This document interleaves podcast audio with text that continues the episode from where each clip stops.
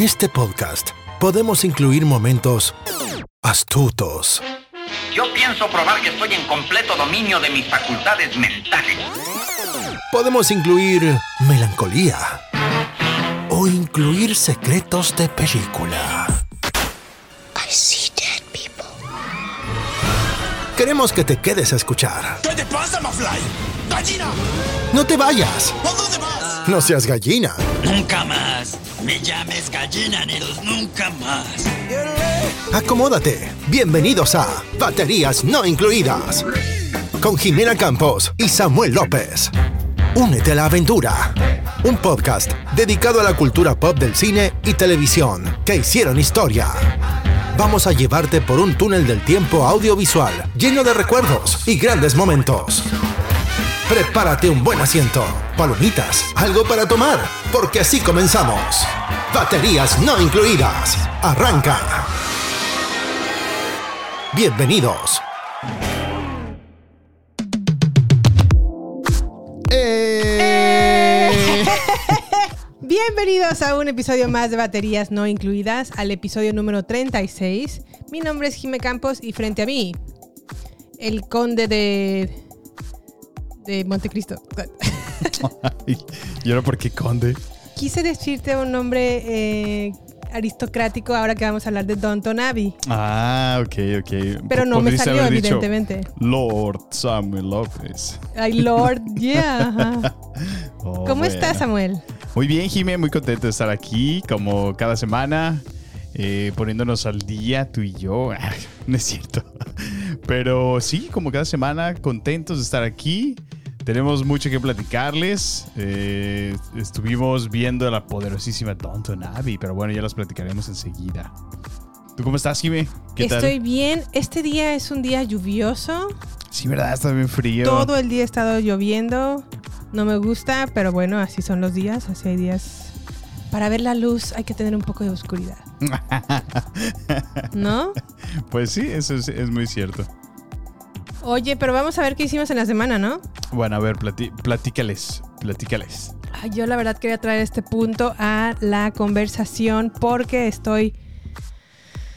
No sé, tengo sentimientos encontrados con el final de Ozark. Ah, es que nos, nos, sí, la verdad es que nos aventamos, como nos han seguido escuchando, la última temporada de Ozark. La segunda parte. Y la verdad es que fue un cierre intenso. Pero sí estoy de acuerdo con Jime, hubo algunas partes que a lo mejor me hubieran gustado que fueran diferente. Ajá. Pero pues sí, ya lo platicaremos en su momento, Kiki. Pues bueno, no vamos a decir ningún spoiler, pero tengo sentimientos encontrados. No me gustó del todo, no me desagradó tampoco, pero me hubiera gustado otro pequeño final. A lo mejor es mi corazón de pollo el que está hablando en este momento y obviamente está en contra de que pues pasen ciertos eventos que mi corazón no está de acuerdo, pero también entiendo la narrativa de la historia. Sí. Y tampoco me desagradó del todo, pero pues no sé, me hubiera gustado otro final. Otro final. Pues a mí mm, es que siento que se se toman tanto el tiempo de crearte una una historia, encariñarte en los personajes, ¿no? Sí, Y como lo dices, luego tiene un closure o un cierre. A mí en lo que en lo personal lo veo un poco apresurado, así como de ya en dos episodios, pum pum pum, vamos a guardar todo porque ya nos vamos. Y no sé, siento que fue muy muy rápido el cierre. apresurado. Así es. Yo pienso que al menos un episodio extra, si se hubieran tomado la molestia de hacerlo, Ajá. creo que hubiera sido bien. Pero bueno, pues no sé. Aún así fue un final fuerte, fue un final, pues yo podría decir, adecuado, ¿no? Que gusta. Sí. A- al mismo tiempo un poco esperado, ¿no? Pero, pues bueno, al menos no nos aplicaron la, la de Game of Thrones. Eso que ni que, ya eso ya es sí, sí. ganancia. Pues bueno, y con el final de Ozark damos cierre a la época dorada de Netflix. ¿Crees, Jimé? ¿Tú crees? Sí, yo creo que Netflix, como lo conocíamos, se está acabando. Sí, ¿verdad? Recordemos un momento, un in memoriam, ¿no? de lo que fue Netflix en sus, in- en sus inicios. ¿Recuerdas cuando salió House of Cards? Ah, sí. Y es que justo, qué, qué buen Orange tema. is the New Black. Ujú. Ozark fue de sus últimos contenidos originales muy buenos, muy acertados. De alta calidad. de alta calidad, de altísima calidad. Y ahora como que se está concentrando Netflix en traernos sopa de todo. Así como sopa de letras, cada letra representa una serie de Una cualquier serie de películas. continente o de país nuevo. De Híjole, es combinación de lo que sea, animaciones, películas, series, miniseries, documentales. Ya es una sopa de todo. Es tanto contenido en Netflix que ya no sabes ni qué ver. Y sus series que lo, lo consagraron la plataforma como el nuevo HBO, se porque así se vendía al inicio, Sí. como sí, mejor, sí. Que, mejor contenido que HBO, pues al final no está, no está resultando de esa manera. Y Ozark es la última serie bien hecha de este nivel de, de contenido, de este nivel tipo HBO que vemos en Netflix. Ya no he encontrado otra serie similar. ¿Tú? Qué fuertes, qué fuertes comentarios, Jimé, fuertes statements. Declaraciones. Sí, sí, sí. Pues mira, eh, me gusta que lo traigas a la, a la tabla de conversación porque justo es algo que ya hemos platicado tú, tú y yo durante la semana. Ya le hemos estado dando la vuelta dos, tres ocasiones, ya nos echamos un par de pláticas de, de lo mismo. Y, y es muy cierto, fíjate, sí, sí, sí he notado que ya el contenido de Netflix está dejando muchísimo que desear, ¿eh? O sea, antes producción original que hacía, producción Sí. original que pegaba, ¿no? Sí, creo era que muy, muy ahorita... buena, de muy alta calidad. Ajá, y creo que ahorita, vaya, su, su, ¿cómo llamarlo? Su plato más fuerte o su plato más, el que les queda, ahorita es, el único que veo es Stranger Things, ¿no? La última nueva temporada que han demorado muchísimo a mi gusto, que ya, ya llega tardísimo, ¿no? Eh, Sí. Aprovechando el hype que tenía. Pero sí, es, es muy importante y muy interesante todo lo que mencionas. Realmente sí fue una plataforma que, pues vaya, fue innovadora completamente. Tenía el mercado 100%. Y me hace, pues bueno, pensar o, o traería la pregunta, Jimé, ¿crees que esas son sus patadas de ahogado? ¿Crees que la competencia es tan fuerte ahorita con un, con un HBO Max, con un Disney Plus, que ya realmente está dando sus patadas de niño ahogado? Pues no sé si sus patadas de niño ahogado, pero lo que su época dorada ya, ya se está acabando. O sea, esa sí ya la veo venir, ¿verdad? ya va en, de- de- en decadencia la plataforma. Pues a ver qué más hace, digo. A mí la verdad no me gusta que me traiga tanto contenido, tantísimo contenido que la verdad ni siquiera alcanzo a ver. Sí. Y la cosa es que tampoco se me antoja. Ya Netflix es de las plataformas que tenemos que menos vemos. Muy cierto, sí. Y, y es por, por eso, porque yo siento que es tanto contenido que tantas plataformas están lanzando que ahorita realmente yo mi tiempo lo destino ya a ver series o películas que realmente trato de que valgan la pena. Pues sí, es que, bueno, creo que es, es muy acertado lo que dices. Ya hay tanto contenido disponible que, pues uno ya se puede dar el lujo de ser selectivo, ¿no? De no, Exacto. no, no comerte todo lo que te pongan ahí en la mesa, ¿no? Y es que las plataformas ya se volvieron como el cable, ¿no? O sea, como ya tienes de dónde escoger que Paramount, Sí. que Peacock, que Hulu, que HBO, que Netflix. Showtime. Showtime, Amazon Prime. O sea, ya tienes lo que tenías antes de canales, Sí. ahora Oh, ya lo tienes en plataformas.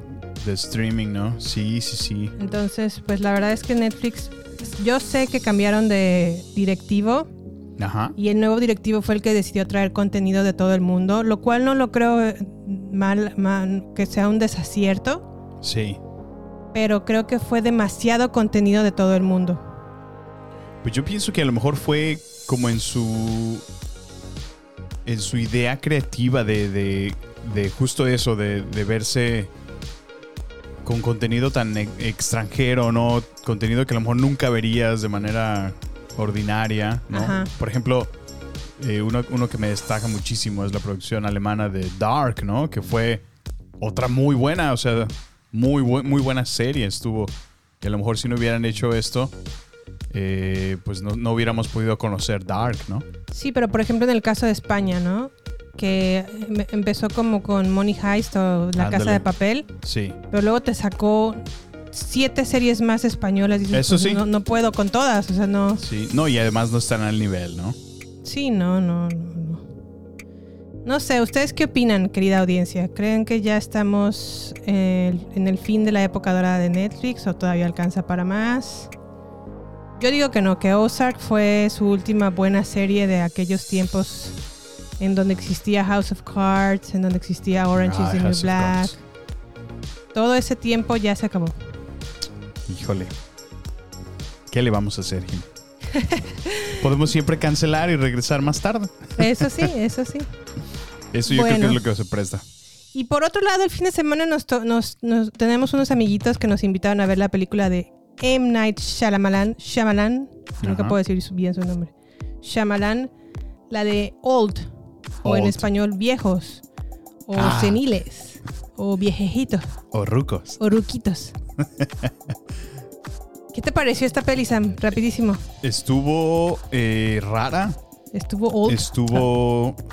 Estuvo muy peculiar, fíjate. Eh, aunque no me pareció la más. O sea, como que tenía una excelente historia. Tenía muy buena trama. Sí. Pero no siento que fue la manera. La mejor manera de contártela. También no estoy seguro acerca del, del elenco. No me. Nadie me roba el aliento en su actuación, honestamente. Sí, está protagonizada por Gael García Bernal. No. Y a mí la verdad es que ese actor nunca me ha convencido excepto en su papel de Amores Perros. Y uno Pues que sí. otro a lo mejor, pero tal vez en Y tu mamá también. Ajá. Pero de ahí en más, ¿Qué te pasa? Rudy Tienes Cursi. cursi. también está padre Rudy Cursi, la verdad. Pero no sé, como que no me alcanza No a convencer todavía. Sí, sí, sí. Y la verdad es que M. Night Shy- Shyamalan, como ha tenido joyas de la cinematografía, como ha tenido grandes desastres. Y este lo vi con regular. Sí. No está ni mal, pero tampoco está súper bien. Sí, la verdad es que es un muy buen director, pero como lo dices, tiene sus aciertos y sus... Más desaciertos que aciertos, ¿eh? pero Sí, los sí, aciertos que tiene son joyas de la, ci- del cine. la Y digo, la semana pasada justo estábamos hablando de una de ellas. Sí, señales. Al ver señales. peliculón. Pero peliculón. Y pues bueno, lo que nos conecta justamente a los temas que tenemos en esta semana, ¿no, Jime? Así es. En este episodio vamos a hablar de la película de Downton Abbey, la nueva era, una nueva era, que fuimos a verla al cine, Sammy y yo. También encontramos una nueva serie de televisión hablando de plataformas en Showtime que se llama El hombre que cayó en la tierra o a la tierra. Y teniendo nuestro hype de M. Night Shyamalan, nos aventamos el sexto sentido, que es su ópera prima y es una joya de... Bueno, no, no es su ópera prima, pero es de sus primeras películas. Ah, ok. Y la verdad es que qué buena película es el sexto sentido. Sí, sí, sí, es una película que te hace creer que es una historia de... Pues de terror, ¿no? Pero es más profundo que eso. Es más profundo que eso, así es. Pero bueno, pues Pero bueno, están- sin más, comenzamos con Downton Abbey con este pequeño audio tráiler. Have you told them, Lady Grantham? She's told us nothing. Do sit down. I've come into possession of a villa in the south of France. What villa? Start at the beginning. Years ago, before you were born, I met a man. They spent a few days together and he gives her a house. You never thought to turn it down? Do I look as if I'd turned down a villa in the south of France? A telephone call for you, my lord. Mr. Barber is a producer and director. He wants to make a film at Downton. A moving picture at Downton. But the big film stars, famous ones. I think it's a horrible idea. Actresses plastered in makeup and actors just plastered. There is something about him, like a wild animal ready to spring. Ready to spring on you, you mean? Action! Cut! Cut! Sorry. The modern world comes to Downton. Why do you think he gave you the villa? That is where the mystery resides. Then we're off to the Riviera. And with any luck, we'd miss the whole of Mary's frightful film. I do hope that was a prop. You steer ahead. You're the captain now. They better be warned. The British are coming. Welcome to the Villa of the Doves. It's a beautiful place. How happy you must be. Oh my goodness. Who is she? The Lady Grantham I first went to work for. Granny. Oh, Samuel, Oh, Kiki. let me grab my tea. Oh, yes, my dear. I happen to have a villa in the south of France. Why don't you wait and take me there, darling? Nuestro acento más chava que, que nada inglés. Queremos ser británicos. Pero evidentemente no nos sale. Tenemos la región 4 en nuestro ADN. en nuestro ADN y Pues papá, no creo que tengamos un, Nos hace falta un papá millonario. un papá millonario. y conde de Gra- Earl of Gratham o alguna cosa así. Sí, caray, hombre. Pero bueno, Downton Abbey, una nueva era, trata o va más o menos así. Violet, que es la condesa viuda de Grantham, ha heredado una supervilla en el sur de Francia de un viejo amigo. Mientras tanto, un cineasta obtiene el permiso de Mary, que es la dueña de Downton Abbey, para filmar una película en este recinto. Sí. Entonces, Robert, que es el papá, papá, dice, ay no, ¿cómo que vamos a tener actores y actrices dando vueltas, maquillados? Es una idea terrible.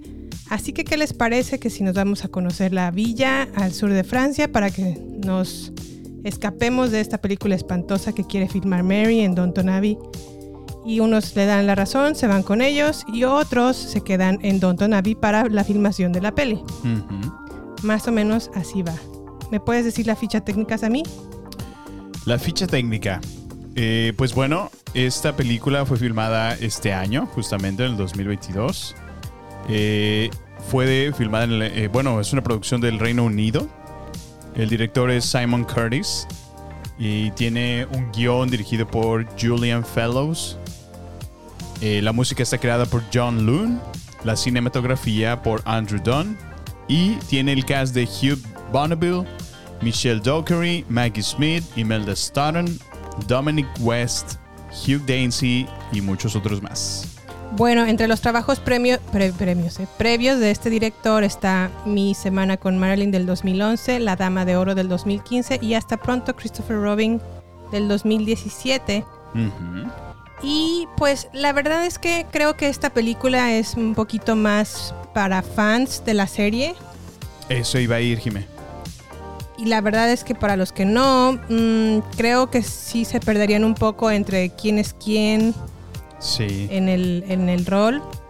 Pero la verdad es que me encantó. Me encantó la película. Yo soy fan de la serie, soy fan de la primera película que salió en el 2019 Ujú. y evidentemente no me iba a perder esto.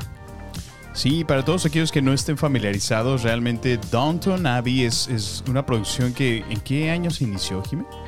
Ay, duró seis años y creo que empezó en el 2011, Fíjate, 2011. 2010 por ahí.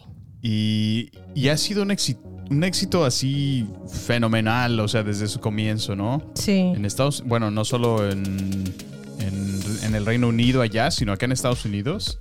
Es muy querida y muy amada por su, por su estilo, por eh, la elegancia, la aristocracia que se muestra en esos tiempos. Y Sí. pues bueno, realmente es un show bastante, bastante popular, ¿no?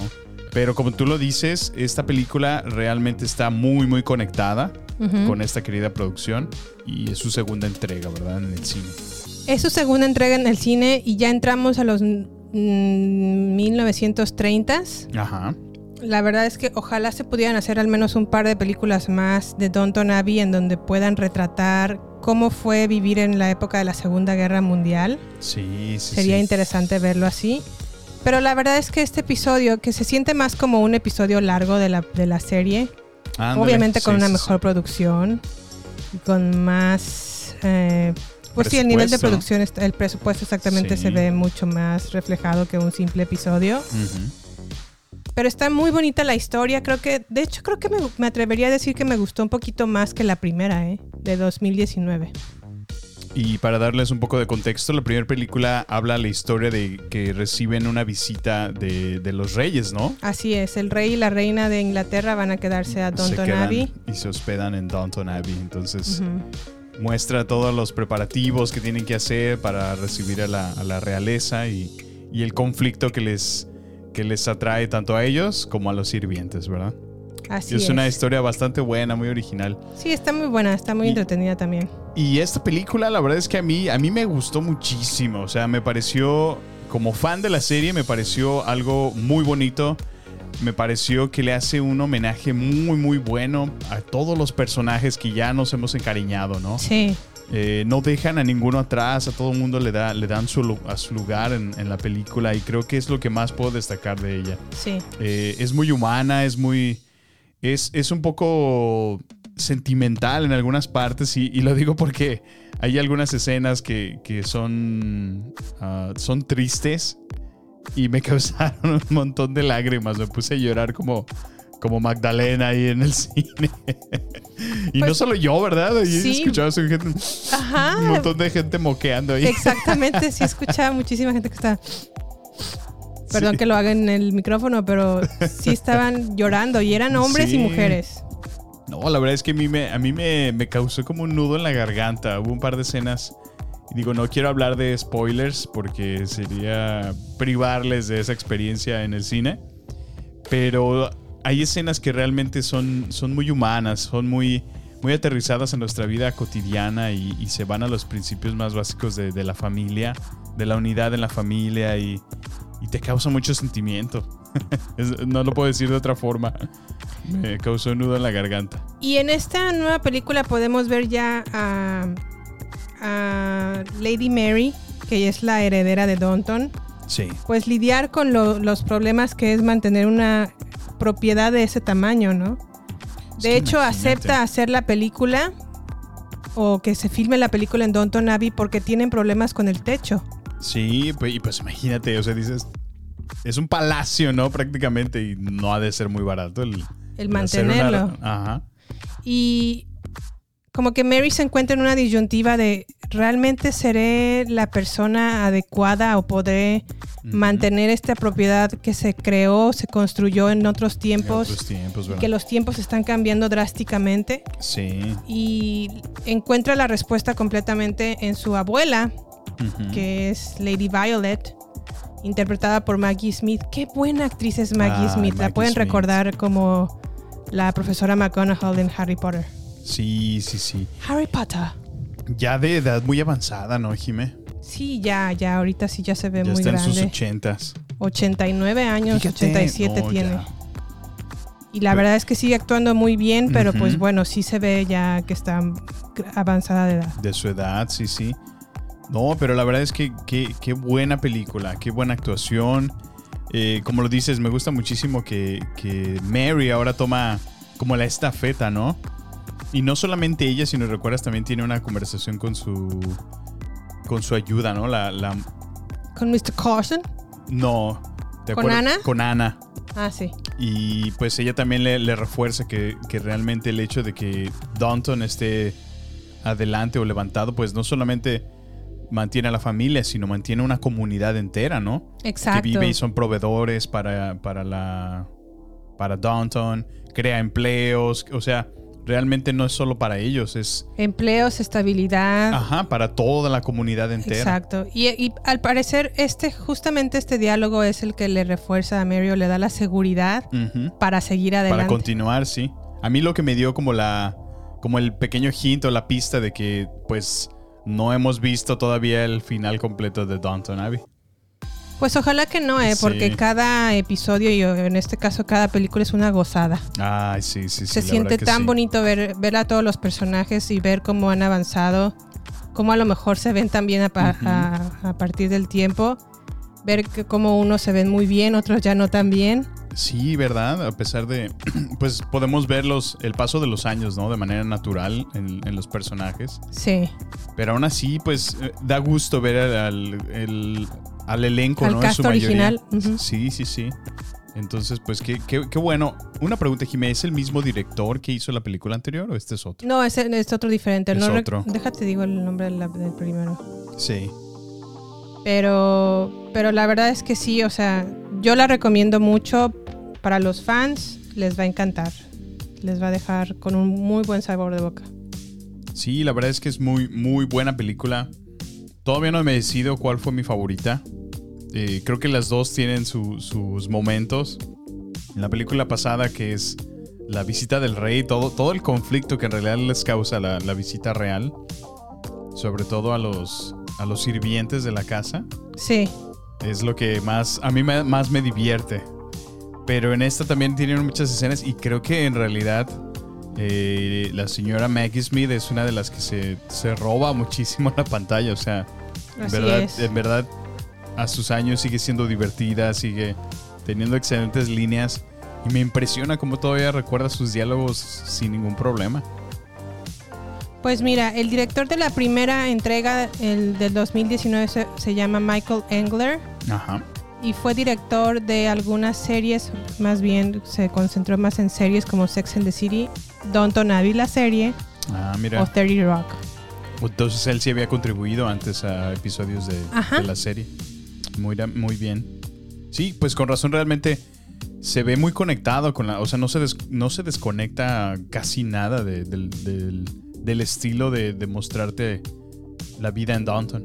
Aunque creo que cinematográficamente esta está mejor hecha, ¿eh? Los, las tomas parecen de fotografía cada una de ellas. Sobre todo cuando está en la villa de Francia, Sí. parece que hasta en cosas tan sencillas frame, ¿no? cuando van a jugar tenis, Ah, sí, que van parece todos una bajando. fotografía. Oye, es que la elegancia, ¿no? Los vestuarios Los también. vestuarios son Sí, impresionantes, Sí, sí, sí.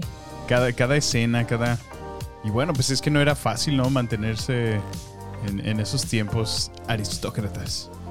Hay un documental en Peacock, a lo mejor lo pueden encontrar en Amazon Prime en Latinoamérica, que habla de los entrevistan a Alastair, Alastair Bruce, que es como el consejero de historia de la de la serie, o sea, como que con él se basa históricamente Para que sea. en decirles en, en que se apeguen a lo más real Ándale. posible que fue, ¿no? Sí, sí, sí.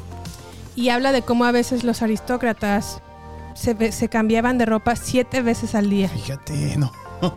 para desayunar, para salir al a, a caminar, para la comida, Sí. para el té, para esto o el otro, como siete veces se cambiaban. Ya ves, si tú que te enojas que me cambie la playera un par de veces, no pasa nada. No pasa nada, Sam, no pasa nada. Solamente que aquí no hay sirvientes y allá sí hay muchos. No estoy de tu chacha. Pero bueno, esos son otros temas. En fin, muy recomendada la verdad, Downton Abbey, Sí, una nueva sí. era. Tienen que verla. Vayan a ver al cine, vale mucho la pena. Sí, y si no conocen la serie, por favor, denle una oportunidad a la serie. eh, les va a encantar. Es, no tengo otras palabras. Es una excelente historia. Se van a conectar con los personajes. Sí. Les va a gustar muchísimo Downton Abbey. Pues, ¿qué te parece si nos vamos a El hombre que cayó a la tierra de Showtime, Sammy?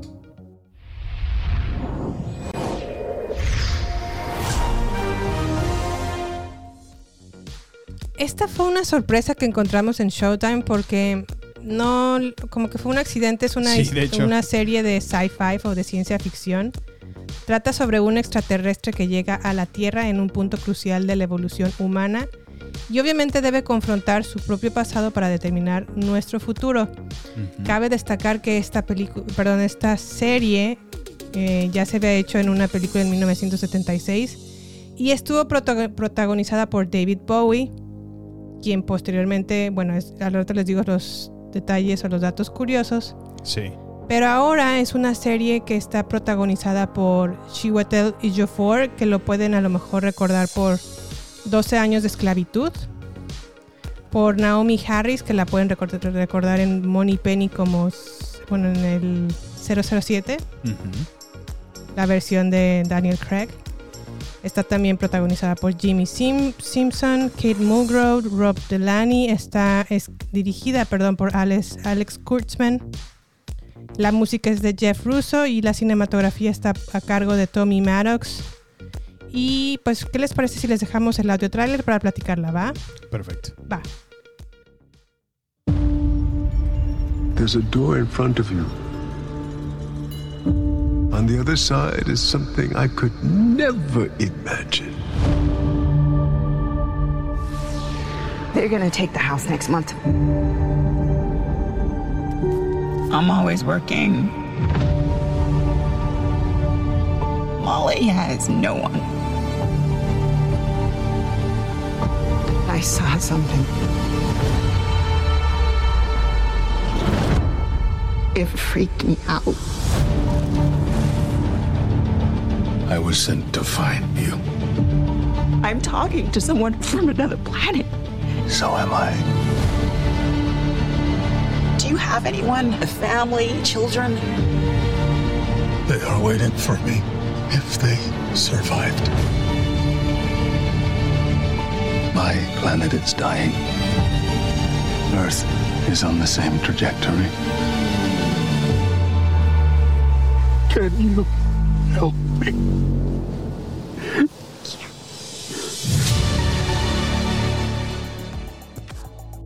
A ver, Sammy, ¿qué tal te pareció esta serie que te presenté? Porque tú no sabías de su existencia y yo tampoco, pero te dije, vamos a verla a ver qué tal.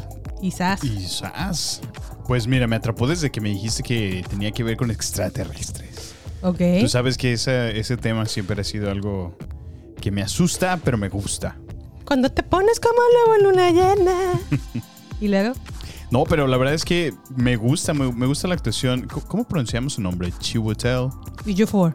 Chiwetel Ejiofor. No, Ejiofor. Pero Ay, no sé, Chiwetel.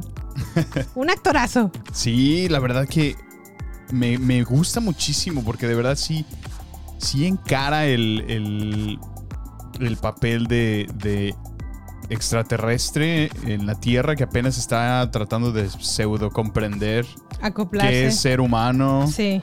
y adaptarse y lo hace de una manera tan progresiva pero muy creativa, o sea, sus gestos, sus ademanes, o sea, realmente sí, sí hace muy inmersiva su actuación en este personaje y, y lo respeto muchísimo, la verdad que no es un actor que, que tenía muchísimo en la mira, ¿no? Eh, ¿En qué otra cosa? Me acuerdo que salió en esa, la de 12, el 12 Years a Slave, Ajá. pero de ahí en más no, no, no lo recuerdo en algo más, ¿tú sí?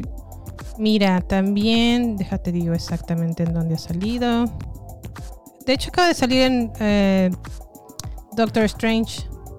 Ah, sí, cierto, es el, el, el que fue el maluco en la primera de Doctor Strange, Así ¿no? es. Como que traiciona. a Es cierto, sí, sí, sí. También sale en The Old Guard, sale en Maléfica, sale en María Magdalena, sale en la primera parte de Doctor Strange, Ah, mira. sale en Misión Rescate de Ridley Scott, Sí.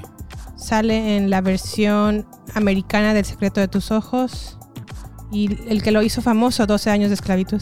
Mira, en, en ese sí me acordaba de, de él. Pero qué buen, qué buen actor. Qué buen verdad. actor es, sí, la verdad. Sí, sí. Por un momento lo confundí con el actor que, la, que sale en. en ay, ¿Cómo se llama la película que no, no entendemos nunca, Jime? Tenet. En Tenet. No, él es John Davis Washington o algo Sí. así, creo. Como que se me hace parecido. Pero sí, sí, sí. Y junto con Naomi Harris. Creo que también ella, ella actúa muy bien, ¿no? Sí, ella lleva actuando ya bastante tiempo en la televisión y en el Sí, cine. de e- ella salía en Spectre, ¿no? Justamente. Sí, te hablan las de James Bond, James es. Money Penny.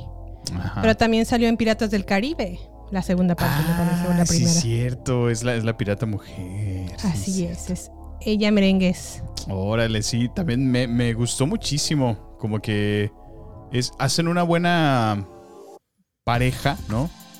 Realmente no, no pareja romántica, pero hacen un muy buen dueto en este, en este misterio que tienen que empezar a resolver, ¿no? Porque él llega a la Tierra, tiene una misión, Sí, y, y me gusta cómo va descubriendo su, su propósito, porque tampoco, tampoco está al 100% claro qué es lo que él tiene que hacer. Pues apenas llevamos cuatro episodios. Sí. La intención del protagonista o este extraterrestre cuando llega a la Tierra es buscar a Nao- al personaje de Naomi Harris porque ella es una científica.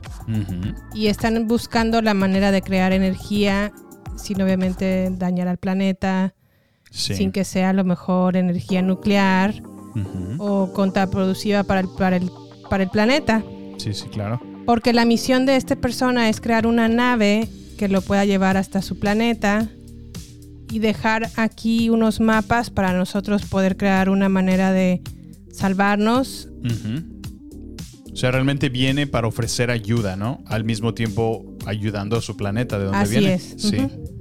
Sí, la verdad es que estuvo. es- la, la idea está muy buena. Creo que me gusta los efectos especiales están de alta calidad, no se ven, no se ven nada chafas, no se ven. Sí, está muy, tiene muy buena producción. Es muy buena producción, la verdad. Sí. Y va bastante bien. O sea, me, me ha atrapado desde el, desde el primer episodio. No he parado de ver esta serie. Te engancha, eh, te causa mucha curiosidad. El misterio lo va, te lo van deshebrando como poco a poco. Pequeñas pistas que vas juntando, ¿no? Y, y- Así es. y hay una parte donde, bueno, no sé si deba decirlo, pero es como un spoiler. Pero te das cuenta que tiene como habilidades, ¿no? Claro. Entonces, ese tipo de habilidades le, le dan la pauta para que gente o reclute personas como a, su- como a sus aliados, ¿no? De- como que estén de su parte Sí. y contribuyan a que, que él pueda completar esta misión. Entonces, ha sido hasta este momento muy divertida la serie. Me ha gustado muchísimo. Ajá. Y bueno, pues no puedo esperar a terminarla. A mí me gusta la parte en donde él nos hace saber que tiene cuatro estómagos sí, cierto. Tiene que y estar tiene que tomar agua, ¿no? muchísima agua. O sea, le dicen, sí, oye, sí. tomas agua como camello. No es que tengo cuatro estómagos, tengo mucha sed. Y en verdad todo el tiempo está tomando literal. agua, todo el tiempo. Sí, y que hay una escena donde como que algo, algo le cae mal y, y está escupiendo algo, está vomitando pura agua, no sé cómo. Sí, pero, como la mares de vomitada es agua. como mar, mar de agua. Sí, qué bárbaro. Pero bueno, la historia de es una película, o bueno, una historia de ciencia ficción basada en el libro del mismo nombre, El hombre que cayó a la tierra de Walter Tevis. Y esta fue publicada en 1963. Órale. Walter Tevis también escribió novelas como The Hustler, El color del dinero y más recientemente la serie que vimos en Netflix que se llama The Queen's Gambit. Ah, mira, bastante buena, por cierto, también. Y como les había dicho al principio, pues ya existe una película que fue protagonizada por David Bowie en 1976, en el que David Bowie reconoció que no entendió muy bien de qué se trataba el filme porque estaba tan tan lleno de cocaína en la producción de la película ¿En serio? que su mente o su estado mental estaba tan frágil que apenas entendió de qué se trataba la película. La Que película que, él protagonizó, estaba... por cierto. No manches. Así las drogas, muchachos. Vive sin drogas. Oh my gosh. Pero bueno, se las recomendamos si tienen la oportunidad de verla en Showtime. Lo más seguro es que esté esa serie en Amazon Prime para Latinoamérica porque creo que Amazon Prime tiene contrato con Showtime Ah, mira. y ahí perfecto. pueden ver sus contenidos. Muy No, aprovechen. altamente recomendada, Sí, la les verdad. da- le damos completa y absoluta recomendación a esta serie. Garantía baterías en lugar de garantía Cinépolis. Pero bueno, sin más, nos vamos a redes sociales, ¿no es a mí? Vámonos. No queremos que te pierdas nada. Por eso, te invitamos a sumarte a nuestras redes sociales. Twitter, Instagram y Facebook. Encuéntranos como Baterías Podcast. Cine, series y mucho más solo con nosotros. Con Jimena Campos y Samuel López. Agéndalo. Nos encontramos en redes sociales. Baterías Podcast. You know the accident there? Yeah. Someone got hurt. They did? A lady. She broke her neck. Oh my god, but you can see her? Yes. Where is she? Standing next to my window.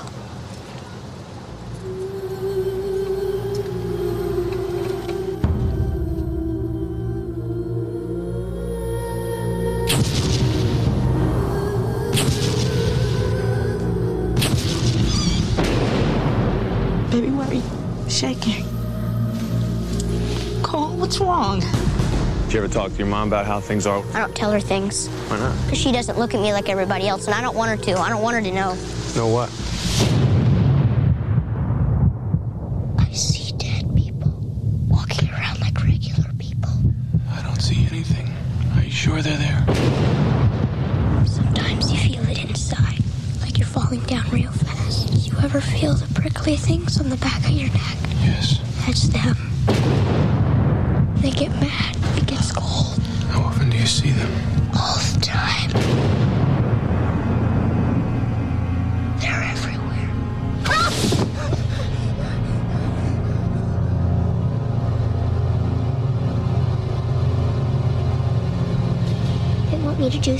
For them. I think that they know that you. Pues este es el secreto, uno de los secretos más importantes de la historia del cine de todos los tiempos. Una de las frases también más comunes Y que tenemos en nuestro intro. de la cultura pop y que tenemos, por cierto, en nuestro Sí. intro, cabe destacar, muy cierto. Pero a partir de este momento vamos a estar hablando del sexto sentido, eh, dirigida por M. Night Shyamalan. Vamos a hablar con spoilers, así que si no la han visto o hace mucho tiempo que no la ven, es momento de poner pausa, basta, somos adultos. Regresamos más adelante cuando ya la hayamos visto y entonces sí, a disfrutar del sexto sentido. Spoilers a partir de 5, 4, 3. Digo, ya tuvieron casi 23 años para verla, entonces. Oye, sí, ¿verdad? Sí. Ya está viejejita. Ya, esta película salió en el 1999 en Estados Unidos. Como Jimmy lo dice, filmada por M. Night Shyamalan. Shyamalan. La música por James Newton Howard. La fotografía por Tak Fujimoto.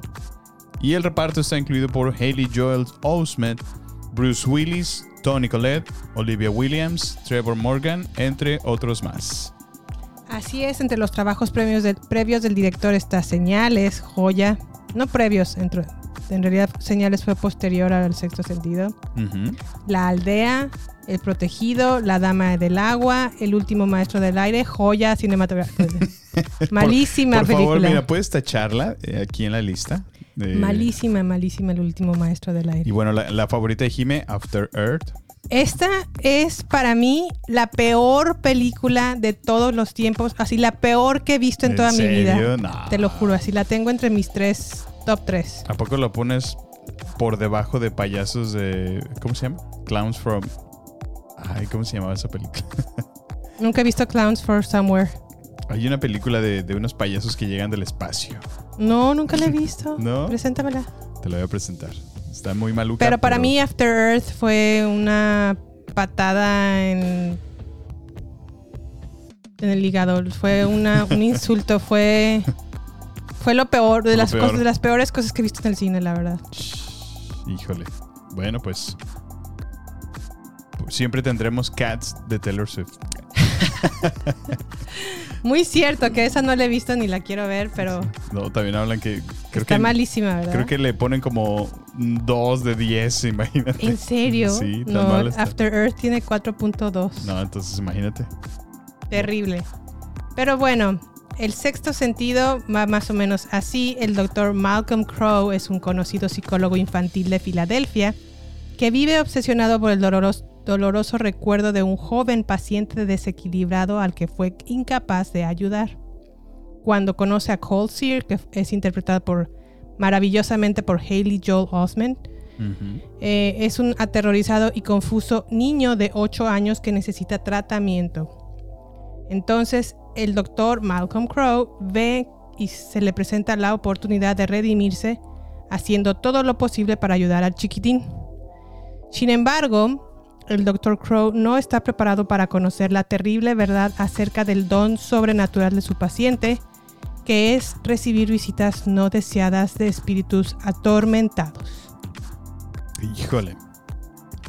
¿Y qué Sammy, peliculón, Jimmy? ¿Qué peliculón? Qué peliculón. Qué, pero qué. ay. No, es Como que, que, 1999 fue una- un, un año vital para el cine, ¿no? Tuvimos Matrix. tuvimos Matrix, es muy cierto. O sea, en este año se estaba estrenando Matrix por primera vez que, que mucha gente no lo entendió, ¿no? Que sí, Ajá. ¿Qué es esto? O sea, no. Era muy difícil conectar la idea, ¿no? De, de las computadoras y, Sí. y, y el estar dentro de una computadora y no. Apenas si empezaban a entender el internet, imagínate. Pero bueno, Sí, no, fue, un- fue una joya. una joya histórica que nos dio. Tuvimos también, obviamente, el sexto sentido. Tuvimos el regreso de Star Wars con el episodio 1, No manches. que a lo mejor no es tan bueno, pero Es una.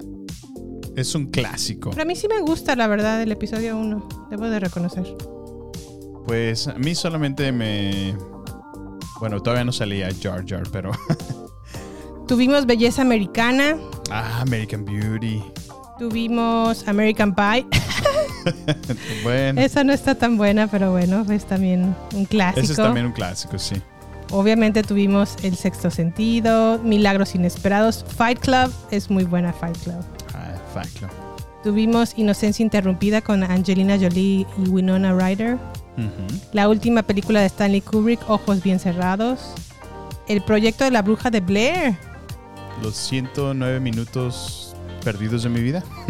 a mí no me gustó para nada. A mí tampoco me gustó, No. me mareó de hecho. Sí, no, no, no. No estaba, no estaba listo para ese concepto aún. Pero fue re- revolucionario, te Fue- tienes que eso reconocer. sí, sí fue muy original. Y todo el tiempo estás, o sea, estás esperando que pase algo. Y creo que es, es, es justo la idea, ¿no? Como que construyes tú más el miedo con esa película. Sí. Con lo que tú piensas que puede pasar. Con Sí. lo que realmente pasaba. Que creo que es el éxito completo y rotundo de, de Paranormal, actividad paranormal. ¿Te acuerdas? Actividad paranormal. Ah, muy buena también. Sí, que es lo mismo. Filmada con casas como, perdón, con cámaras caseras, ¿no? Ajá. Y realmente es, es el mayor terror lo que, lo que crea y llena tu mente de, se movió algo, sí se movió algo. Y hay una tacita, ¿no? Sí. Pero sí, la verdad es que es muy buenas películas. Pero bueno, estamos hablando de El Sexto Sentido. Y yo Jimé. tengo justamente una pregunta para ti. A ver, dime. ¿Crees que El Sexto Sentido es la mejor película de M. Night Shyamalan? Um, que me gusta más, honestamente, Señales. Para mí me gusta, creo que es su mejor película, Ajá. Signs o Señales. Eh, porque no es, o sea, como que es un perfecto balance entre, entre, el, entre el horror, Sí. ¿no? Y entre, pues, la enseñanza, ¿no? De la vida que te quiere mostrar, la, reflexión de, de- de la parte más humana de nosotros y por un instinto de supervivencia. O sea, y creo que también va conectado con, con lo que vemos en el sexto sentido, porque es lo mismo, o sea, es un balance muy bueno entre el terror que ves al ver todos estos fantasmas que son los que los que ve ¿cómo se llama Hailey en, en la película? Se llama. ah, Cole. Cole Sear. Se llama Cole, ajá. Que ve Cole todo el tiempo en la, en la película. Es, es el balance perfecto. Y al mismo tiempo ves el, el- el conflicto que tiene Tony Collette como, como madre, ¿no? Sí. Tratando de identificar cómo ayuda a su hijo. Eh, Bruce Willis, que lo ves comprometidísimo en su trabajo, pero al mismo tiempo, pues luchando por ayudar eh, a este niño, ¿no? Que no entiende cómo, cómo en realidad poder, poder ayudarlo, pero hace lo mejor que puede. No sé, se me hace, se me hace muy, muy, muy, buen, muy buena película, muy buena historia para contar y, y vaya, el, el- el- lo que descubres al final es como te vuela la cabeza, jamás hubieras esperado eso. Sí, claro. Y algo que escuché eh, mientras est- estabas en una reflexión en, en- en otro video, Sí. que decían que, que justamente te da la pauta que para que la segunda vez que regreses y la vuelvas a ver, wow, ahora, ahora ya tiene otro sentido diferente porque ya tienes la misma información que fue revelado. Sí. Y ahora estás explorando todas estas pistas para ver si era tan obvio que, que, que tuviera ese final desde el principio, ¿no? Pues, bueno, yo sí creo que El Sexto Sentido es la mejor película del director. ¿En serio? Sí. Sí. Sin embargo, ¿Por estoy de acuerdo contigo. A mí me gusta más Señales. Creo que el plot o el diálogo o la película está hecha tan perfectamente, Ujú. tan bien hecha, que el final, o sea, a pesar de que sin, sin, sin llegar al final, Sí. sabes que estás viendo una muy buena película. Sí, lo- o sea, todo, todo el. Vaya, el, el camino, ¿no? De, de- de- de la historia que te están contando Ajá. es- está perfectamente bien diseñado. O sea, las actuaciones también están. Creo que Tony Collette es, es buenísima, ¿no? Es, Y creo que Bruce Willis Bruce es uno de sus mejores papeles. Deja de lado un poco su papel de acción, porque sí, a lo mejor tenemos Armageddon o Duro de Matar, lo cual hace muy buen trabajo, Sí. pero a mí me encanta en el sexto sentido. Es completamente otra persona. Ujú. Muy y de la acuerdo. verdad es que como psicólogo infantil es bueno. Sí. Hay una parte en la película en donde está tratando de convencer a Cole de que se siente a su lado. Y juegan un juego de que si dice algo verdadero, da un paso hacia adelante hacia él. Y si dice algo incorrecto, da un paso hacia atrás. Y él se puede ir, ¿no? Cuando quiera. Ajá, y es- se me hace una manera muy inteligente y al mismo tiempo poniéndose a nivel infantil o, o al nivel del niño Sí. para convencerlo de que haga algo Ujú, sin que se sienta invadido o forzado. Claro. Y finalmente el niño tomó su decisión, ¿no? Bueno, es que además de que perdió el juego, el juego porque no le adivinó Sí. todo lo que era Sí, es que pues Bruce Willis en su habilidad, ¿no? Como, como psicólogo, pues obviamente podía deducir algunas cosas y podía estar correcto como incorrecto. Entonces, pues algunas de ellas sí, sí atinó y en otras no. También podemos ver la actuación de Toni Collette, que Toni Collette, qué buena actriz es. Sí, la verdad sí, no sí. entiendo cómo es que no tiene un Oscar en su en su haber, porque qué buena, qué buena actriz es Toni Collette. Pues habría solo que analizar contra quién compitió en esos años, ¿no? Si es que, bueno, no sé si fue nominada por esta película.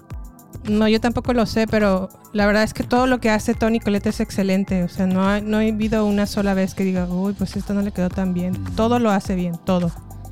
Y en esta, que a lo mejor iba empezando o era de sus primeras películas, Sí. este, la verdad es que es muy convincente como la mamá de Cole. Puedes ver su sufrimiento porque no sabe cómo ayudarle. Sí. Puedes No, y- ver también luego como que no lo entiende, No ¿no? lo entiende No lo entiende. exactamente. Y al mismo tiempo nunca lo hace sentir como de eres un raro o eres un niño raro. Nunca lo hace sentir así. Nunca. Que justo es el conflicto de muchos niños, ¿no? Que no son comprendidos ni siquiera por sus padres y más que sentir el apoyo sienten aún más rechazo desde su hogar. Sí, no, eh, Tony Colette nunca lo hace sentir así. Eh, y la verdad, otra parte, qué actuación de Haley Joel Osment. Oh, qué niño. bárbaro, ¿no? Qué A su bárbaro, edad, qué buena fíjate. actuación. A sus ocho años, ¿no? Que tenía en ese momento. Sí, no, ¿Y qué es de él, Jimé? Creo que él sí estuvo nominado al Oscar, ¿eh? Digo, Ah, nominado a su- al Oscar por su mejor por actuación. Actuación. Y la verdad es que bien merecido lo tiene. Ujú. ¿Y qué fue de él? Creció y... Pues sí, como todo, ya no tuvo a lo mejor la misma gracia que tenía al principio. Y pues bueno, Se fue. se fue por ahí. No, aún así sigue haciendo algunos proyectos, Ajá. pero ya no tan mainstream como lo fue el sexto sentido. Órale. Pero sí, este, la verdad es que eh, la historia comienza cuando un ex paciente de Bruce Willis le dispara porque le prometió ayuda. Nunca lo ayudó, siempre lo, lo tiraron como de loco, como de freak. Fue y le reclamó a su doctor y le dispara. Y pues la siguiente escena se ve como el como un año después, ¿no? Ajá. Y ahí es donde se encuentra Bruce Willis con Cole Con Cole. y dice, en este niño puedo ver lo que la, la manera en la que no ayudé a mi anterior paciente, a él sí lo puedo ayudar. Como que ve esa manera de... Ese mismo patrón, De redimir, ¿no? Sí, exactamente, eso es muy importante en la película, una de- manera de redimir. Ajá. Pues cuando te equivocas, ¿no? Y la, la- Claro. la riegas, como diría mi papá. Sí, no, y es que realmente aquí es como que donde empiezas a desarrollar la historia, ¿no? De, de, de- de entiendes por qué su apego con este niño, ¿no? Busca... Redimirse. O, o ve, el, ve el reflejo de, de- Porque ya era un adulto, ¿no? El, el- el que termina disparando, el que fue un expaciente. Sí, Pero claramente él, él lo conoció desde niño, ¿no? Él ve- Ujú. ves escenas donde está escuchando grabaciones sí. cuando estaba entrevistándolo a él Sí, cuando lo tenía de paciente. de niño, ajá, entonces como que lo refleja en Cole y dice, tengo que hacer algo por él, tengo que definitivamente ayudarlo, ¿no? Como no lo Exacto. pude hacer para mi, mi otro ex paciente. Y una escena que primero nos empieza a acercarnos al terror de esta película es cuando está el niño en la cocina, tiene el- la tarea de acabarse su cereal, la mamá se va por una parte de ropa al siguiente cuarto, regresa a la cocina y todos los cajones, Todas las alacenas, las cajones. alacenas abiertos. Abierto. Y el niño solamente sentado. nervioso, con respiración al 100. Sí. Y la mamá de, ¿estabas buscando algo? Y él así como, "Uh, Pop Tarts. que rica las Pop Tarts. Y bueno, se va el niño porque pasan por él para llevárselo a la escuela Sí. y se da cuenta su mamá que deja las manos como sudorosas en la, en la mesa. Pues imagínate los nervios. Y se da cuenta que en realidad nunca se paró. Sí, él estuvo ahí, sentado todo el tiempo. No, y además notas algo que, que es- está como muy frío el ambiente, ¿no? Oh, sí, también. se pone súper frío. la- el- ves como la toma del, del termostato donde empieza a bajar la temperatura Ajá. rápidamente. Sí. Y luego, bueno, Bruce Willis se ve que constantemente está cerca de este niño, hablando, platicando, teniendo conversaciones. Se da cuenta de que tiene un secreto, que no tiene todavía la confianza suficiente para revelárselo. No, y ni preguntarle aún, ¿no? De, Ajá. sí, Pero que tiene algo que está escondiendo. claro. Hasta que llega un punto, porque Cole está en una fiesta y los niños que son tremendos, los, los niños de la fiesta son a lo mejor los peores seres humanos a veces. Somos, somos malos de niños, ¿eh? Pues tendemos a, ¿no? Sí. Sí, creo que es parte de nuestro crecimiento. Lo encierran como en un, ¿qué será? Como en un cuartito, Samuel. A mí se me figura como de esas casas antiguas donde tienen como pequeño elevador para bajar. O bueno, no sé, no sé si era como de ropa sucia o, o, o un pequeño almacén, pero bueno, te, te da referencia que es como una pequeña puerta, ¿no? A la cual se puede, se puede meter el niño, Y como que ahí encerraban gente al parecer. o la castigaban. Y obviamente el niño está asustado de ver este, este, esta- este pequeño cuartito y los niños lo encierran ahí al- a, a Porque para esto, dentro de ese cuarto, mientras está escuchando, escucha una voz que le empieza a hablar. Sí, y le, y le empieza a decir que, pues, como que le, le habla en groserías, ¿recuerdas? sí. Como que lo está molestando de que, de que lo deje salir, así. Cuando realmente ves y la puerta está abierta, o sea, pero escuchas la voz. Y bueno, lo encierran y obviamente sufre como una... un- se desmaya del, del miedo. Del miedo, sí. Lo llevan al hospital y en el hospital le revela a Bruce Willis que él tiene pues el, el don o la maldición de ver gente De muerta. ver gente muerta. De see that people. I see dead people. Sí, qué bárbaro. Pero el Bruce Willis, en lugar de creerle, como que dice, no, él tiene un problema más severo más de lo severo. que nos habíamos imaginado, tiene un Ajá. caso de psicosis, de- va a necesitar un tratamiento más fuerte, medicamentos y así. Sí. Pero poco a poco se va dando cuenta que a lo mejor sí está diciendo la verdad. La, la cuestión es que él empieza a, a analizar, porque realmente sí ve cosas muy similares en el niño como las vio en su expaciente, ¿no? Entonces, un- una de las cosas que fueron clave es que él regresa y ve, ve una cinta, ¿no? Perdón, escucha, Escucha. una Ajá. cinta de audio eh, en una conversación, ¿no? Que, tuvieron, que tuvieron ellos en algún momento. Sí.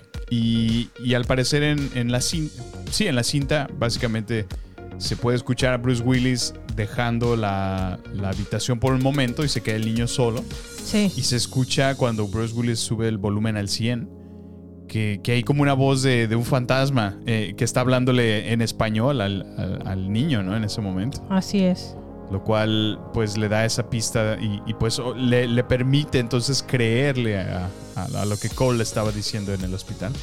Y yo les voy a platicar algo muy personal que me, pa- me pasó y por eso tengo la certeza de que en grabaciones sí se escuchan esas voces. A ver, Jimé, cuéntanos. Porque alguna vez yo tuve una grabadora como tipo de reportero, ¿te acuerdas que se usaban Ah, con, cassettes con el cassette chiquitos? chiquito, sí, sí, sí.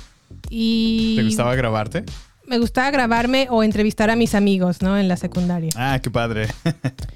Y total que una vez un compañero, hermano de una amiga mía, me Sí. pidió esa grabadora prestada. Ajá. Se la presté, me dijo, no, luego te la regreso, no te preocupes. Y yo, sí, sin problema, te la presto, no hay, no hay bronca. Órale. Pues bueno, tres o cuatro días después regresó a mi casa, me dijo, aquí está tu, Tu grabadora. tu grabadora, muchas gracias. Sí. Jamás volví a usar esa grabadora, se quedó así como en el baúl de los recuerdos. Ajá. Y por alguna razón la encontré como cinco años después, ¿no? Ok. Resulta que la persona a la que le había prestado mi grabadora falleció lamentablemente en un accidente automovilístico. Y por alguna razón, no sé por qué lo hice, Sí. le puse play a lo que ¿A la grabadora? a la grabadora, ajá, y a lo que él había grabado, pensando que a lo mejor había grabado algo o si, me- si realmente me dejó la cinta en blanco. Sí. Y cuando le puse play, pues estaba escuchando y escuchando, pasaron a lo mejor como unos 12 minutos o no sé, cierto tiempo. ¿De puro es- ruido? Ajá, de puro como, Como- white noise Ah, ok, o sí. ruido de ambiente. Sí. Y dije, ah, ok. Como la problema. estática, ¿no? Del... Ajá, como estática, exactamente. Ándale. y tiempo después escuché claramente mi nombre, Jimena. Órale. Así como lo están escuchando en este momento, Jimena, así lo escuché en la grabación. Le regresé para escuchar otra vez mi nombre, nunca lo volví a escuchar ¿En serio? y me acuerdo que ese cassette me deshice de él o no sé.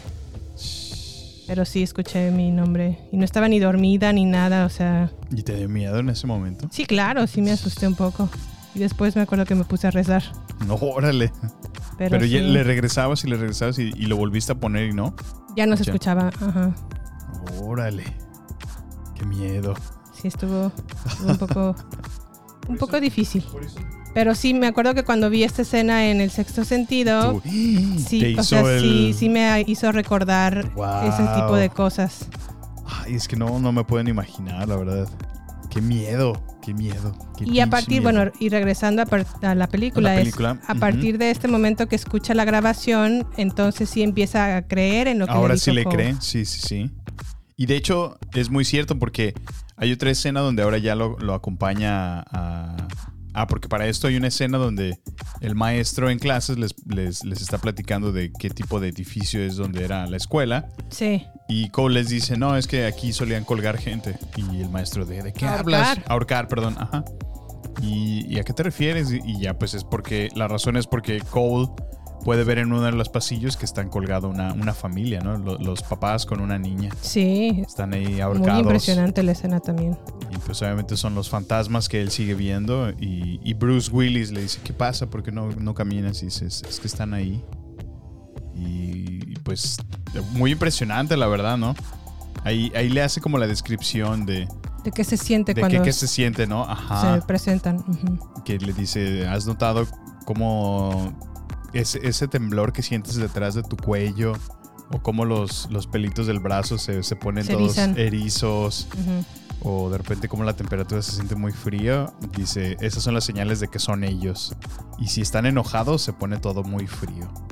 Oh. No, no manches. No. Entonces, pues también te, te pone. ¿cómo, cómo, cómo se dice? Te, te sugestionas, ¿no?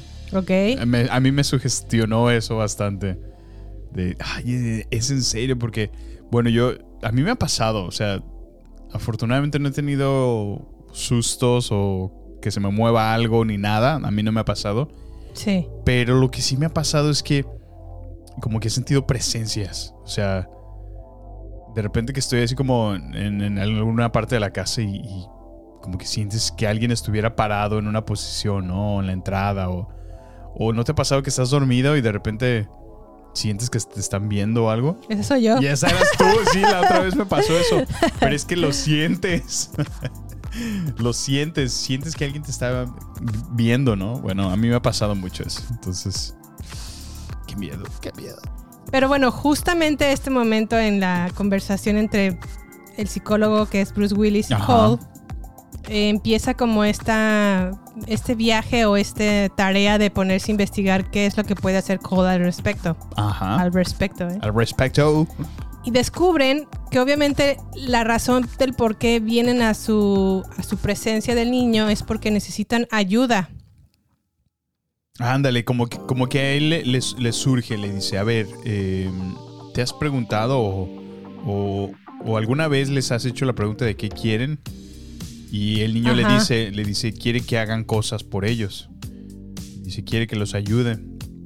Y dice, ¿te has, te has sentado a escucharlos? Pero pues imagínate qué tipo, Sí.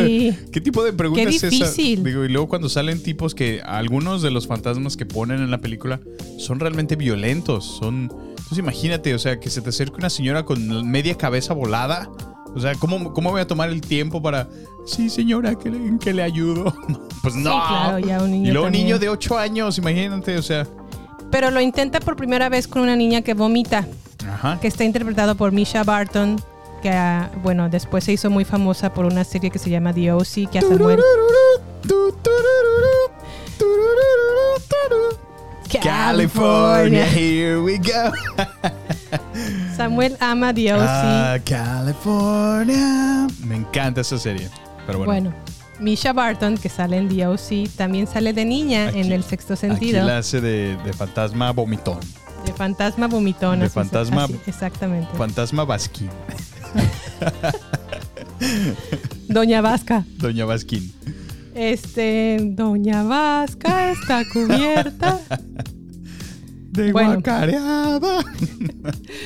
Y entonces, este, pues Misha Barton como que le trata de decir algo hasta que Cole se anima a preguntarle así como, Oye, es que también qué, qué- qué Sí, manera ¿qué de acercarte. No, o sea, nomás. O sea, la ve y, apenas se acerca, la ve y.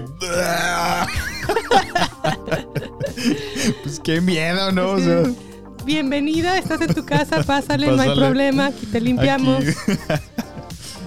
Ay, no. Pero bueno, por fin... eh, La escucha, ¿no? la escucha, se anima a escucharla, a decirle, ok, ¿en qué te puedo ayudar? Además de limpiarte tu vasca. tu vasca. Tu basqui. Tu guácara. Ah, bueno, además de ayudarte en que te puedo ayudar o, o lo que sea, ya le dice, pues es que obviamente no se ve lo que le dice, Ajá. pero corte, siguiente escena se ve que va por un camión Cole Y se van camino a un, a un a funeral. un funeral. pues resulta que este funeral es de la niña que Que acaba de ver, sí. a la doña Vasca. No doña, lady, ¿no? Lady Vasca. Basquín. Lady Baskin. y este. Y va a su cuarto, saca una caja porque se le entrega, obviamente, esta Lady Oye. Baskin. Oye, y, y por como son aquí los americanos, sí creo completamente que literal un niño extraño que no tiene nada que ver con la familia ni nada, sí se meta hasta allá. Sí lo creo. Porque así la gente es aquí. Sí, como que deja entrar a cualquier sí, así hijo de vecino, ¿no? Ajá, sí, sí, pásale, a- adelante. Sí, eso es muy cierto. Mi casa es su casa. Pues bueno, pasa el niño hasta el cuarto, saca esta caja que le entrega doña Lady Baskin y se le entrega al papá. El papá le pone, obviamente pone la, la- es un cassette de VHS, pone el cassette en la videocasetera, empieza a reproducir el, el video y pues se ve todo que está muy bien, ¿no? Son- está jugando ella con sus títeres y jajaja, jijiji. Siguiente escena se escucha que viene la madrastra Sí. corre a su cama. Se ve que la madrastra llega con un- una bandeja, ¿no? Ah, sí, sí, sí. Como de sopa Como con, para- con agua o leche Sí. o una cosa así, su lechita, su como cena. su- como su. Ajá. Pero se ve sutilmente que le pone como tipo fabuloso. No, como, como el destapacaños. Como, Como, un drano. destapacaños, ¿verdad? Sí. Se lo pone en la sopa. Se hace unas gotillas. Pues una tapita, ¿no? Una tapita de, de destapacaños. Ajá. Así como para que amarre, ¿no? Y todavía le- se la pone a, a la niña para que se la coma. Sí, Y le dice, y nada de que sabe raro, ¿eh? Te la Te la acabas. comes. Híjole. Lo cual te da y te muestra y te confirma exactamente que, que la niña no murió de causas naturales ni estaba enferma. Sino que le Sino estaban que la- envenenando, Poco a poco la mató. La madrastra. la madrastra. Qué nefasté. Y obviamente se ve que el papá así como llega. Esa es una muy buena escena porque Sí, la madrastra está vestida buena. de rojo. Sí. Muy, o sea, en un funeral y de rojo. Muy mal. Muy mal. Y se acerca el papá y le dice, tú la estuviste envenenando todo este tiempo. Todo ese tiempo. Híjole, qué bárbaro, ¿no? Y ahí se ve realmente la intención o el, el propósito de, de, de, de Cole Ajá. con este don. Que Pues- es ayudar a las personas. Que es justamente lo que le sugería Bruce Willis, ¿no? Es- Escúchalos, que quieren ayuda, bueno, pues ayúdalos. Porque él trataba de comprobar su teoría que, que después de eso se iban a ir los fantasmas y ya no iban a estar cerca. Lo cual se confirma más adelante porque ya ahora hay una escena donde es como un festival, ¿no? Como que él va a interpretar al, la espada en la piedra, ¿no? Ajá. Y hay una escena emotiva donde están los niños y saca la espada en la piedra, ¿no? Sí, ya él se ve como que ya está recuperándose y a, a- a lo mejor como aceptando su destino de Ajá. ayudar. Sí. Ya no les teme tanto como a lo mejor al inicio. Y también este mismo acercamiento o este mismo aceptación de que él tiene ese propósito de ayudar, Sí. da la pauta para que pueda confesarle a su mamá su secreto. Ah, es cierto, sí, sí, sí. Porque justo en el, como lo escuchamos en el tráiler, le dice a la mamá, se murió una persona y está parada justo a un lado de mí. Y literal, ahí está una ciclista que me recuerda porque tengo que usar mi casa. Así es. Y este ya le empieza a confesar pues que él ve, tiene estas, este don de ver personas que han fallecido, Ujú. que hablan con él, y le empieza a platicar cosas que su abuela, la mamá de su mamá, le Ah. ha contado. Sí, porque para eso le dice, ¿no? Le dice, mm, dice, por cierto, mm, grandma says hi, así como de la abuela dice hola. Hola, ajá. ¿Y qué más le dices, Sam? Este, no, pues prácticamente le, le- le da muchísima información personal a ella, o sea, cosas que ella de niña, porque le dice, eh, mi abuela me contó que hu- hubo un festival en la escuela al cual tú pensaste que ella no fue, pero ella estaba escondida en, En la parte de en atrás. la parte de atrás Para que no la vieras. para que no la viera, pero te estuvo viendo y, y como que le hizo, o sea, le dio tanta información que, que el niño no pudo haberse inventado nada más, ¿no? O no pudo es. haber leído en otro lugar. Y luego también le dice, y también me dijo la abuela que te dijera que todos los días. Que la respuesta es sí, todos los días. Y quiero preguntarte, mamá, ¿qué le preguntas? Sí. Y ahí Y suelta la el mamá llanto, ¿no? empieza a llorar así como de, wow, o sea, no puedo creer Sí. que me esté diciendo todo esto. Y la pregunta que yo le hago a mi mamá es si está orgullosa de mí. Sí, que iba y visitaba su tumba, ¿no? Y, y le preguntaba eso, que si estaba orgullosa de ella. Y Híjole, pues, imagínate, sí. imagínate que te, que te dijeran todo eso. Sí, esa es una súper escena, la verdad. Muy, Sí, muy, muy sí, bonita. sí, qué buena, qué buena actuación de ambos. Y pues bueno, ya a partir de este momento ya, ya tienes tú el sabor de boca de que no manches, acabo de ver un peliculón, Sí, sí, sí. pero un peliculón, pero sas, culebra. Todavía te falta el gran final. El gran final. Es como un orgasmo, ¿no? Lo mejor viene hasta el final. Tú ya sientes que ya estás ahí, pero no. Todavía no, ya dices, ¡ah, esto Ay, ay, ay. Este, el final es. ¿Cuál es el final, Samuel? Bueno, en el final podemos ver entonces ya a, a un Bruce Willis que regresa a su casa y para estos, durante toda la historia hemos visto a un Bruce Willis que, que se ve como separado de su mujer. Hay muchas cosas que... Alejado que- de ella. que- ajá. ajá, que, que suceden, pero una de las más destacadas es que eh, en en toda la película podemos ver como que se perdió o se olvidó de su aniversario. Parece que su esposa está muy alejada de él, ya está saliendo con otro hombre.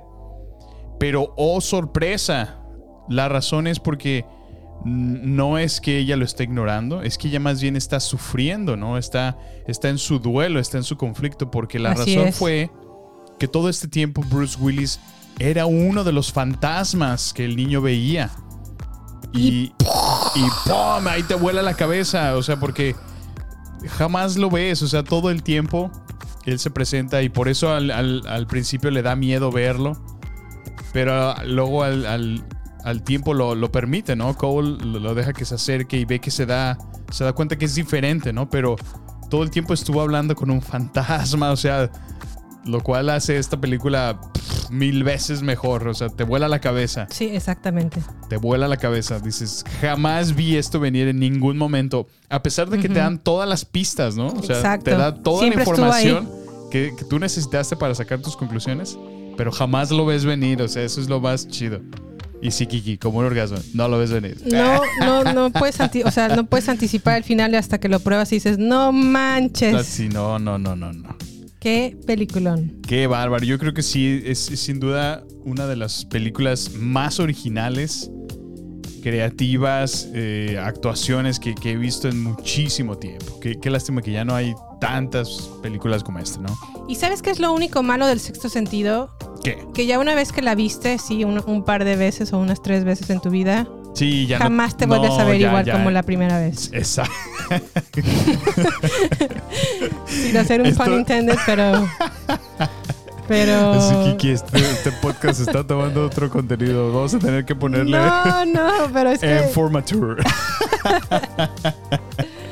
no va por ahí, pero es que en verdad... No, pero es que sí. no te vuelves a ver igual. Es muy, muy cierto. La verdad es que no. A mí lo que me pasó ya fue la, segunda vez, ya lo ves desde la perspectiva de, a ver, a ver, yo, no, se tiene que notar que es obvio el que es un fantasma. Y no, pero es que es tan sutil todos los detalles. Cuando está hablando con la esposa, eh, o sea, las escenas te hacen creer que ella está enojada con él. Que, Ajá. que no le habla, que lo está ignorando, pero Sí. es que realmente él no está ahí presente en esa escena. O sea, realmente es un fantasma que está hablando consigo mismo. O sea, Y es que hay una parte en donde Cole le dice a Bruce Willis o al papel de Bruce Willis o a Malcolm, al doctor Malcolm, que los muertos solamente ven lo que, lo que quieren, ver Y que no saben que están y muertos. que no saben que les... Exactamente. O sea, eso es, eso es como la pista más grande que te dan. Ellos no saben. "Oh". Y ¡pum! Te vuela la cabeza. Sí, o sea, ahí es cuando dices, wow, qué peliculón Qué acabo de ver. película, no, no, no. no. Moraleja también de la película. Nunca dejen asuntos pendientes. Traten de redimirse cuando la han cajeteado. y Pues siempre sí. no pierdan la oportunidad, nunca, ni una sola vez, de decirle a las personas que quieren que las aman. Siempre díganlo, no pierdan la oportunidad de decirlo porque nunca sabes Eso cuándo va a ser la última vez que los puedas ver. Eso es muy cierto. Por- podrá sonar como un cliché de, del vive hoy como si fuera el último de tu vida. Pero es que es en serio, o sea, gente muere, muere por las, las cosas más absurdas, ¿no? Y a veces estamos aquí y no, no, ninguno de nosotros tenemos la vida garantizada. Así es. Así que, pues, en realidad hay que disfrutar cada momento que tenemos. y hagan las cosas bien para que a lo mejor cuando esto suceda, pues se puedan ir tranquilos. Y no a lo mejor como Bruce Willis que dejó asuntos pendientes y por eso Pues no sí. se iba. Muy ¿No? cierto, muy, muy cierto. Pero bueno, eh, el sexto sentido lo pueden encontrar en Latinoamérica y en Estados Unidos en Amazon Prime. Y no sé si tengas algo más que agregar, Sammy. No, pues, este, véanla, está buenísima. Eh, es un peliculón, de verdad, no tengo más palabras. Es, es una obra maestra y pues dense una oportunidad de verla si es que no la han visto. Así es. ¿Y qué tenemos en nuestro próximo episodio, Sam?